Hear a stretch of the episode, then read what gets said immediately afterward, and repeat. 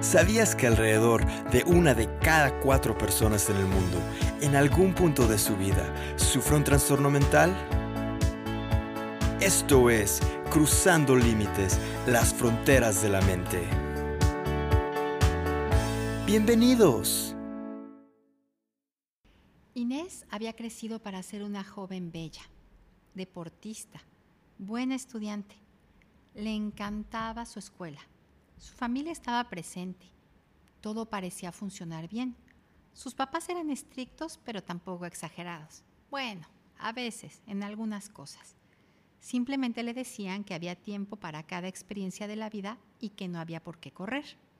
A veces lo entendía y a veces no, pero había aprendido por experiencia de sus hermanas que no había ningún tipo de negociación posible si sus papás consideraban que un permiso no era una opción por tema de edad y desarrollo.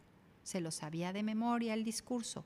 Todavía no te toca, ya llegará el tiempo, no corre prisa, finalmente todavía no se permite, si no hay otro marco es el legal. Habían 20 formas, 20 formas en que podían decirle no, pero el no se sostenía.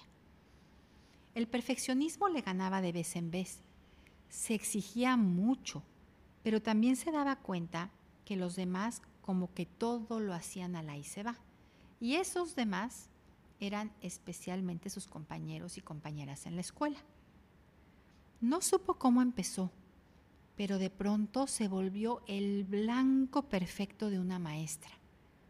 No era ni la primera ni la última víctima de esta mujer, que no debería de ser maestra, porque, en palabras de estudiantes, humilla a las personas.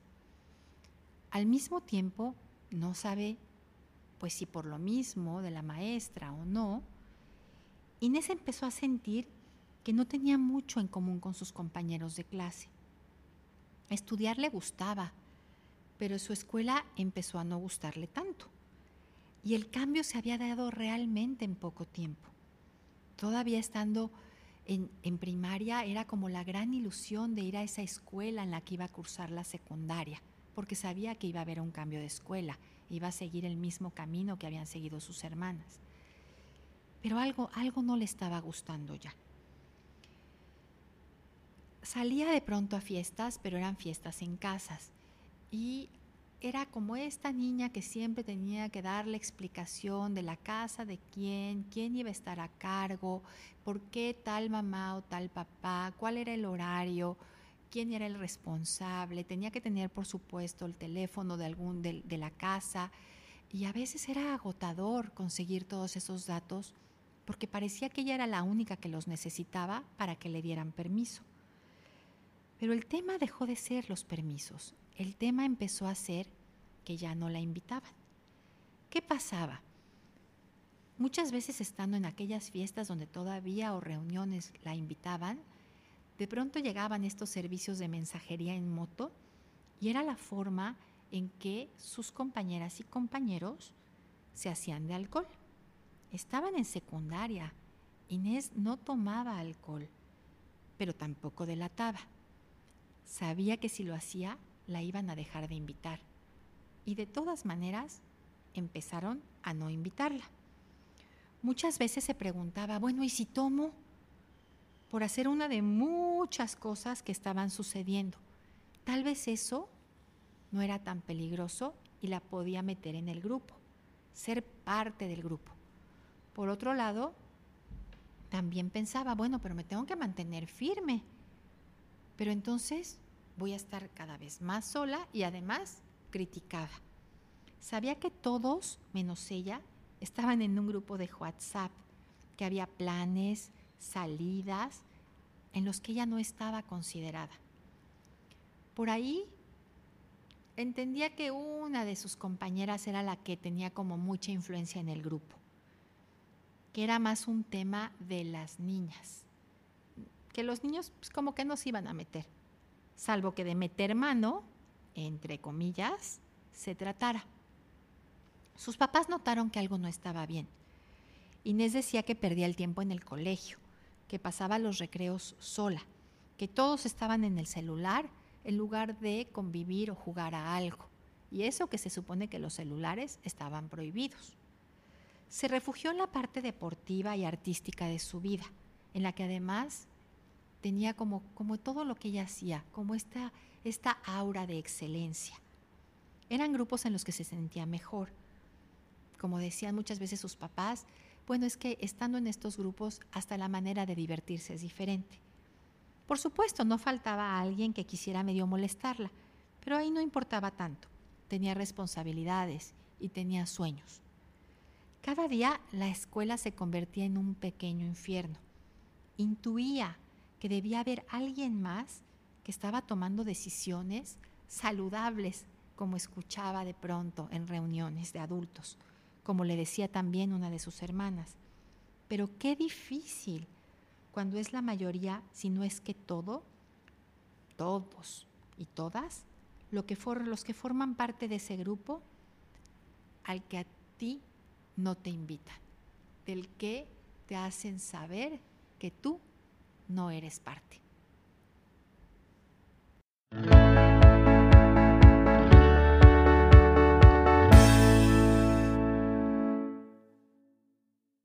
Cherokee, Cherokee Mena, muchas, muchas gracias por aceptarnos esta entrevista. Es para un episodio más de Cruzando Límites, las fronteras de la mente. Hoy, cruzando límites con la exclusión social. Y primero, te, si me permites, voy a, presentarte de padre yucateco. Mira, eso yo no lo sabía. Y, y madre baja californiana, pasó su infancia en la Blanca Mérida después emigraste a Guadalajara, Jalisco, donde pasaste tu juventud. Sigues siendo muy joven. Yo no sé cómo eso de que pasé mi juventud. Con formación profesional en el ITESO, es que es el Instituto Tecnológico de Estudios Superiores de Occidente. Y en la actualidad radicas en Playa del Carmen, en el municipio de Solidaridad, aquí en Quintana Roo, en México. Eres psicólogo que se dedica a la práctica clínica, social y docencia. Y desde la práctica clínica privada, que además eso es bien importante en Quintana Roo, en inglés y en español, Ofrece servicio de psicoterapia individual, de pareja, familiar. En la parte de la, parte social de tu vida, eres miembro fundador de Dile Psi a la Vida, una asociación civil que donde coordinas distintas acciones enfocadas a la prevención del suicidio y la promoción de la salud mental en el municipio de Solidaridad. También has participado en diversos proyectos comunitarios y sociales a través de diversas instancias en los niveles municipal, estatal y federal. Y en la docencia, que bueno, siempre es una, un área que a mí me, me, gusta, me anima, me, me, enorgullece mucho. Das clases de psicología a nivel universitario y tienes experiencia también en, nivel básico, especialmente en secundaria. Eh, me dices que crees fielmente que el arte y el deporte tienen el poder de, de transformar un déficit social y convertirlo en lazos más humanos y respetuosos. Tus pasiones son la escritura, escuchar música, el cine documental, los triatlones, andar en bicicleta como medio de transporte y además yo sé que tienes tu tapete de yoga en tu oficina. Así es que, pues muchas, muchas gracias Cherokee por, por em, de alguna manera... Eh, pues estar aquí hoy presentes, estamos con todo el tema de la pandemia, por eso digo de alguna manera, porque el, podcast se ha grabado desde sus inicios, nace también de la pandemia en estas cosas, eh, pues son cosas como muy importantes. Eh, y, porque son pues esas cuestiones creativas que pueden salir en momentos muy difíciles, ¿no? Y en ese sentido, pues hemos tenido que adecuarnos a usar la tecnología, a hacer todo vía telefónica con aparatos que nos ayudan y además yo sé que estás además hoy en un lugar espectacular, así que con más razón te agradezco que le dediques un ratito a esto de estar con nosotros.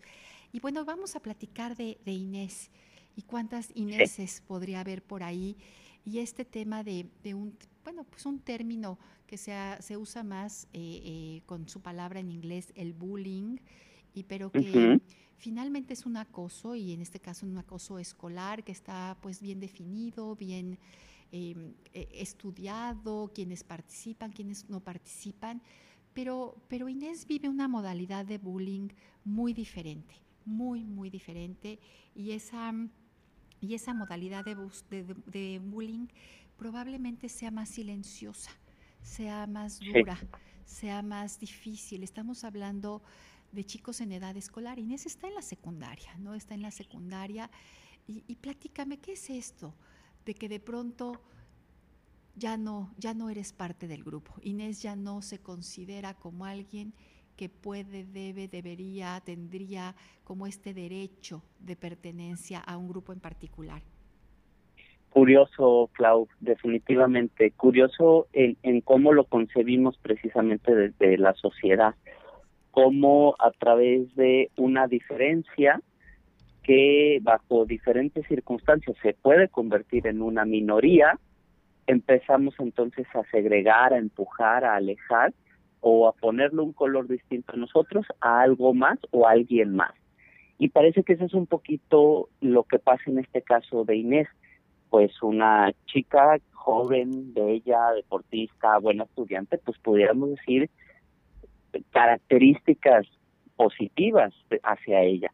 Sin embargo, dentro del entorno en el cual ella vive esta historia, pues resulta que esas características tal vez no son la mayoría, o sus prácticas en ese desarrollo social, comunitario, interpersonal, pues no son iguales a las de los demás y desde ahí entonces empieza a haber una diferencia ya desde actos de violencia, ya desde una segregación, ya desde una burla, ya desde propiamente pues algo que nos lastima con muchísima claridad más allá de qué tan vulnerable o qué tan sensible pudiera ser yo al recibir algo como si fuera una crítica, por ejemplo. Ahora, pero fíjate cómo de pronto podría haber como todavía una presión mayor, porque Inés en particular, eh, eh, pues el tema social le cuesta un poco de trabajo, ¿no? Eh, y de pronto le dice, no, es que te falta desarrollar tus habilidades sociales, cuando va a dar, por ejemplo, con la orientadora del colegio, es que tendrías que llevarte mejor.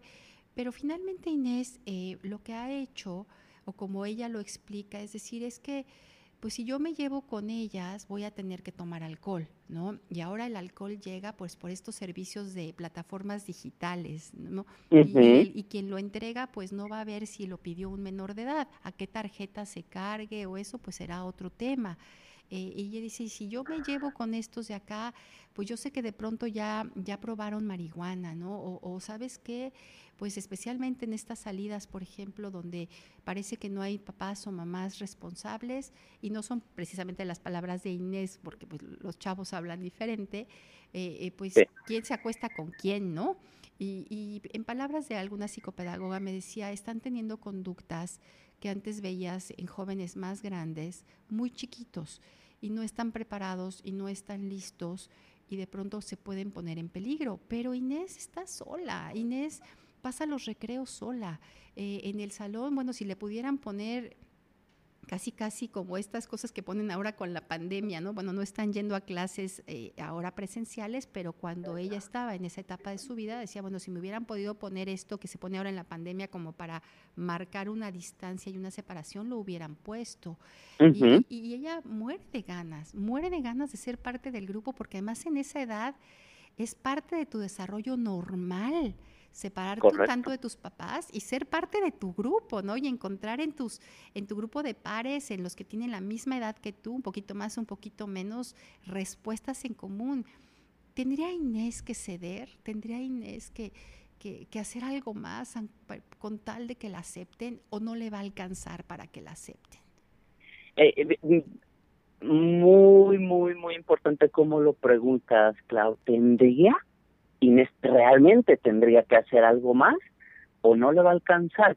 Y ahí hay un fenómeno justo en la etapa, precisamente. No, no me voy a poner muy técnico con nombres sofisticados, pero sí sucede que en ese afán de pertenecer, porque de esa manera voy construyendo también mi propia personalidad, justo como lo describes, soltando un poco a la familia y a los padres, pues a veces hay chicos que entran dentro del rango de lo que más sucede, o sea, lo normal, pero que pueden hacer cosas fuera de su propio rango con ese afán de pertenecer. Es decir, puede ser un chico ejemplar, pero de repente con el afán de pertenecer puede romper una regla que normalmente no la rompería o que incluso aquellos chicos tildados de problema normalmente tampoco la rompen pero en esa necesidad de ser aceptado, por ahí de repente sí sucede que se sobrepasan esos límites. Entonces, ¿tendría ella que hacerlo? Pues mm, pienso que no. Puede, a veces sucede en este tipo de situaciones, sí, sí sucede. Y, y le puede suceder a cualquier chico porque viene desde ese afán de construirnos a través de esa pertenencia con la gente que está a nuestra altura, a nuestra edad o con la que nos identificamos. A ver, pero, pero entonces, ¿cómo, cómo ayudamos a Inés? Porque Inés se están multiplicando en los consultorios, ¿no? Yo estuve preguntando con aquellos que trabajan más con adolescentes y me decían, están llegando a la consulta Sí, por supuesto, siguen llegando aquellos jóvenes que están metidos en problemas, ¿no? Que el rendimiento escolar no está haciendo, especialmente pues ahora que hay tantos retos. Pero, pero también están llegando estas ineses, especialmente jóvenes mujeres, no necesariamente jóvenes varones, no sé si ahí hay un tema de género, que em, viven esta exclusión social como algo gravísimo, gravísimo que las las aísla, las hace sentir menos, eh, saben que, que, van bien en la escuela, saben que tienen probablemente otras áreas de desempeño. ¿Te acuerdas, Inés? Inés tiene también otra área, ¿no? en el deporte, otra área en la parte artística, donde hay otros grupos, pero que finalmente también esos grupos, un poco, tal vez un poquito menos, pero también meten presión sobre, al parecer, conductas que van a llegar en algún momento, porque van a llegar eh, pero que se están adelantando mucho. Mi pregunta sería, eh, ¿será que estamos arriesgando una generación de jóvenes? ¿Pasa esto solamente en cierto medio socioeconómico? Eh, ¿Por qué son ellos los que están tomando buenas decisiones en, temas de su salud, ¿no? en su salud pues corporal y salud mental, no le entro a drogas, no tomo alcohol, no adelanto mi vida sexual activa, ¿Por qué son ellos los que finalmente parece que están mal? Sí, creo que creo que hace falta intimidad, así como muy coloquialmente, pues muy como lo mencionamos normalmente. Creo que falta intimar desde los entornos familiares hasta ir encontrando, digamos, propiciando entornos de intimidad, propiciar entornos más de prácticas seguras o prácticas sanas. A ver, pero déjame retarte ahí, porque los papás y las mamás de estas Ineses, te puedo decir que son papás y mamás presentes, ¿no? Que han estado, son los que llevan a los equipos a alguna práctica, son los que están en el vestuario del tema de, por ejemplo, alguna cuestión de, bueno, ahorita en la pandemia no se puede, pero se, se llegará a volver a poder eh, tener alguna cuestión artística, por ejemplo, de baile. Son los que organizan que los chavos se queden en sus casas para ellos estar al pendiente si es necesario. Lo, es decir, eh, pero también son los que dicen hay un marco y hay un marco cuando menos legal, si no hay otro, y pues no puedes tener redes sociales hasta que la misma red social lo permita, nada de que perfiles acá que no se deben, ¿no? Eh, no puedes tomar alcohol porque, bueno, pues porque el alcohol es a partir de los 18 años. Por supuesto que no puedes ir a antros porque no hay manera, ahora son más fiestas en casa y son los papás que llegan a la fiesta y dicen, bueno, ¿y quién es el papá o la mamá que va a estar aquí como responsable? Así sean reuniones, no, no fiestas porque ahorita estamos en un tema en que no puede haber mucha gente que se junte y no sabemos por cuánto tiempo, pero antes de la pandemia y post pandemia, cuando esto termine, son los papás que se rigen por lo que debe ser, ¿no? y que están ahí y por ahí, por ejemplo, Inés me decía, no, sí, mis papás son los que preguntan hasta el nombre del perro de la casa a la que voy, ¿no? Porque, porque están presentes y sin embargo, eh, pues ¿qué, es, ¿qué hacemos? ¿Que son los otros papás los que no están haciendo el trabajo? Pero es Inés la que llega a consulta y además llega ya con un tema de una tristeza profunda, de sentir que no tiene capacidad de tener amigos o amigas, de que aquellas con las que podría llevarse todavía son más señaladas que ella y entonces entraría como en el grupo de los apestados, usando palabras literales. ¿Qué hacemos con esto? Sí, híjole, voy, voy, a, voy a, a responder con la misma intimidad.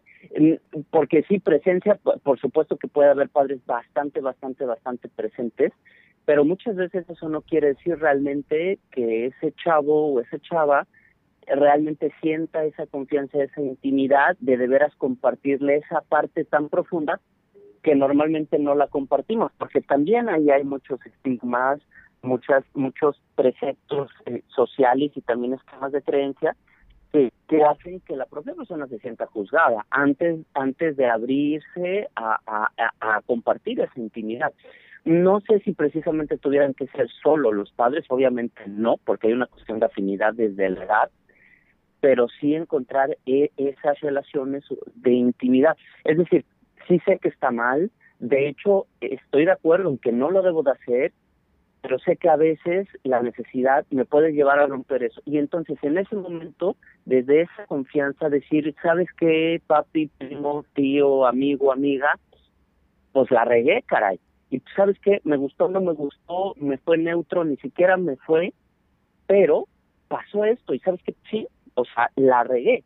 Porque ahí, en, en esa intimidad, en esa aceptación, digamos, ahí es en donde tal vez va a poder recoger también muchas cosas y entonces sí darle consistencia a todo a todo eso que está sucediendo. Capaz que en, en ese momento de esas experiencias pues el chavo se da cuenta que pues no ni romper la regla ni tampoco la exclusión a lo mejor será otra cosa diferente pero ya se rompe eh, es esa pues como relación que le está afectando ¿no? a esa persona con ese grupo tal vez o con ese nicho de, de, actividades pues. Ahora pero, yo veo se vale mantenerse firme se vale mantenerse en el no no no quiero o sea no quiero tomar por supuesto. no quiero probar drogas no quiero adelantar mi vida sexual.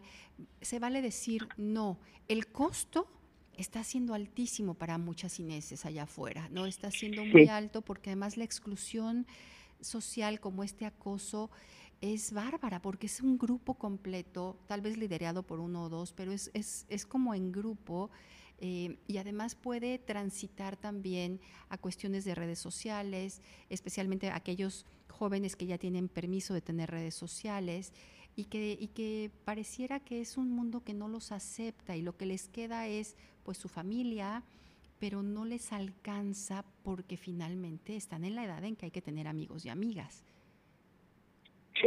¿Cómo le hacen para mantenerse firmes sin que sean los señalados o los que, ay, pues claro, el nerd o eh, todas estas etiquetas que de pronto entre los chavos se ponen, pero que pareciera que están cayendo en, en pues no sé si la palabra sea cruel. ¿Cómo ves, Cherokee? ¿Será esto algo que se vive de manera muy cruel? Tal vez desde el mundo adulto tú y yo decimos, ay, bueno, va a pasar. Pero para el joven, el joven en esa edad o la joven en esa edad, pues acuérdate que su futuro es el siguiente fin de semana, ¿no? Muchas veces. Em, he visto que en Inés hay como, como todo un proyecto de vida que va más allá del siguiente fin de semana, pero aún así el fin de semana es tan importante porque es aquel lugar en el que ella sabe que no fue invitada. Sí, sí, sí, sí, sí, definitivamente. Y bueno, ahí ya entonces pues estamos volteando a ver justo a, las herramientas que pudiéramos desarrollar también en Inés. Obviamente ahí está pues esta parte del perfeccionismo, es decir, puede ser cruel, sí, desde cómo lo ve, lo piensa, lo siente, lo razona Inés, desde ese eh, rasgo únicamente de perfeccionismo, pues sí, puede ser cruel definitivamente, porque incluso le puede ayudar a levantar los propios juicios que ella tiene de sí misma o a confirmar ciertas ideas negativas de, de ella misma. Entonces, ahí claro que está, está el trabajo pues de la autoestima, del autoconcepto, de la aceptación del propio chavo, es decir, romper un poquito pues la rigidez se espera de mí esto, lo estoy haciendo y aún así no me aceptan, bueno, sí, sí está pasando, pero desde fomentar también una percepción más eh, flexible, jugar a veces con poder sentarse desde diferentes esquemas, a veces, eh, claro, desde edades tempranas, para que la práctica se eche a andar ya en esta etapa, no es para empezar a aprender a ver cómo se hace desde esa flexibilidad cognitiva, pues también puedo ir yo defendiéndome y decir, bueno, pues, pues sí, así me ven, sí deseo que me acepten, sé que están haciendo cosas malas y sí, se siente bien feo, sí, lo reconozco y bueno, desde ahí poder voltear a ver con esa flexibilidad que yo soy una característica diferente y que sí se siente feo que me excluyan, aunque no sean de la característica que yo que yo tengo. O sea, la propia aceptación de mi individualidad y flexibilizar también en mí que no tengo que encajar sí o sí y que la voy a regar a veces y también puedo abrirme a decir, no, no quise, me doy cuenta ahorita que la situación me fue llevando, no me di cuenta y entonces no está per se mal, tendré que aprender de eso, trataré de no repetirlo, pero no me voy a estar latigando desde el perfeccionismo porque ya la regué y la voy a volver a regar en mi vida. Pues. Ok, entonces de alguna manera eh, estaría, vamos a decir, una alternativa para Inés es que no veamos como que, ay, ellas, estas chicas o estos jóvenes que están tomando mejores decisiones en relación con su salud, pues resulta que son los que tienen que ir al psicólogo como algo malo, sino que al, al contrario, tal vez desde este ámbito de la psicología o de la terapia, pues eh, entender que, sí es importante, que reconocemos que es importante, pero que finalmente están dando, en palabras de, alguna mamá por ahí, pues cátedra de, de, de, resiliencia y de saber que están tomando las mejores decisiones y que además no van y acusan, sino que procuran en la medida de lo posible eh, pues ser solidarias y solidarios, pero eh, pareciera que del otro lado, estos jóvenes que se amotinan en contra de uno o de algún grupo en particular, pues también tendría que aprender a respetar el no.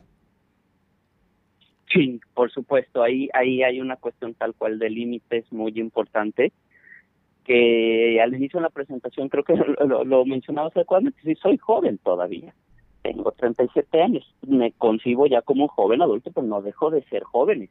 Y sí identifico que hay un, un problema grandísimo con los límites y las consecuencias de los límites, porque ya no recibimos tampoco muchas consecuencias de, de romper un límite. Por ahí lo rompemos y me sigo de largo.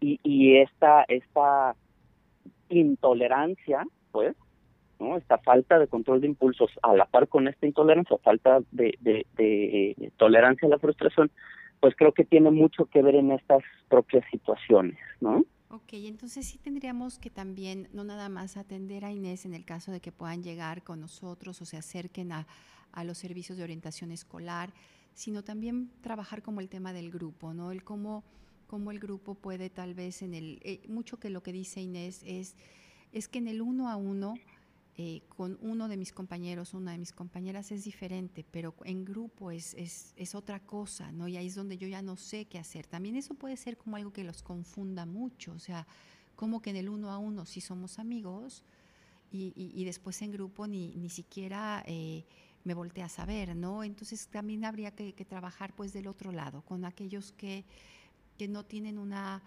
manera de sostenerse en decisiones personales, que tal vez no encuentran una forma de, no quiere decir que les guste lo que estén haciendo, como tú decías, pero, pero de parar y de decir hasta aquí.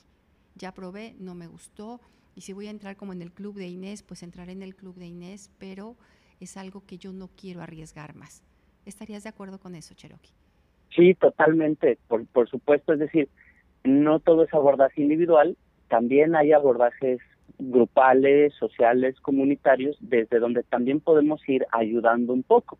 Eh, imaginemos esta cuestión de la manada de los perros, ¿no? Así tipo estos programas este, famosos de televisión, donde tenemos un perro agresivo, violento, que de repente lo ponen con una manada de perros más viejos, de la misma edad, pero por ahí con otros ejemplos, y de a poco van regulando y modelando también la reacción de ese otro perro, desde generar todo ese entorno o ese ambiente. Entonces, esa también es una forma que, que quienes dirigen grupos pues tienen esa, esa herramienta que pueden utilizar bastante bien. Y definitivamente quien, quien rompe el límite pues también necesita que le pongamos atención, porque Sí, por supuesto. De una u otra manera, pues está llamando nuestra atención, lo quiera o no.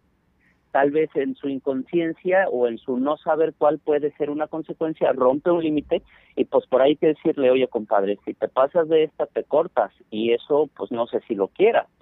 Y si lo hace con conciencia, pues también hay que ver cuál es el motivo y la razón, porque muchas veces, por lo menos en entornos escolares, sí me ha tocado justo que se estigmatice eh, pues muchísimo a los chavos desde un error a veces. A veces es solo un error, una experiencia en la cual pues les tocó vivir y, y a veces desde ahí cargan también con, con una etiqueta y a veces solo hace falta el poder abrirnos con ese chavo o que tenga esa confianza para decir, no, pues, ¿sabes qué? Pues es que estaba bien enojado porque está pasando esto en mi casa o porque me pasa esto con mi grupo y pues no sabía ni cómo hacerle. Ni cómo hacerle.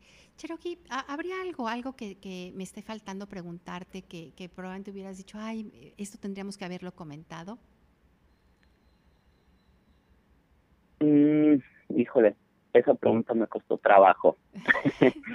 eh, Algo que sientas que... hay que, que, hay que, que hay que mencionar, pensando esa Inés que está allá afuera, ¿no? Esa Inés que, que si tiene oportunidad de, de escuchar este podcast diga, esto es para mí. Sí, yo creo que, que, que tengan esperanza. Voy a hacer énfasis en esa parte de la intimidad, es decir, a veces por lo menos desde etapas mayores, después de la adolescencia, pues nos puede costar trabajo recordar cómo se vive, qué tan intenso, qué tan voluble puede ser la vivencia de, la adolescencia. Nos cuesta trabajo tomar esa intimidad, romper esos juicios y de veras escuchar a, esa experiencia que se está teniendo, sin decir te lo dije, ya sé qué me vas a decir, ya sé para dónde vas. Yo creo que hacer énfasis en eso, en, en tengan esa confianza a veces no es la intención de las otras personas cerrarnos y juzgar, a veces simplemente nos cuesta trabajo y se nos olvidó que también sentimos y somos intensos. Pues Cherokee, te lo agradezco mucho, te agradezco mucho este espacio para Cruzando en Límites las Fronteras de la Mente. Gracias, Clau, con mucho gusto. Gracias por escucharnos. Comparte y ayúdanos a crecer esta comunidad. Cuéntanos tu historia. Nos encuentras en Facebook en Cruzando Límites las fronteras de la mente.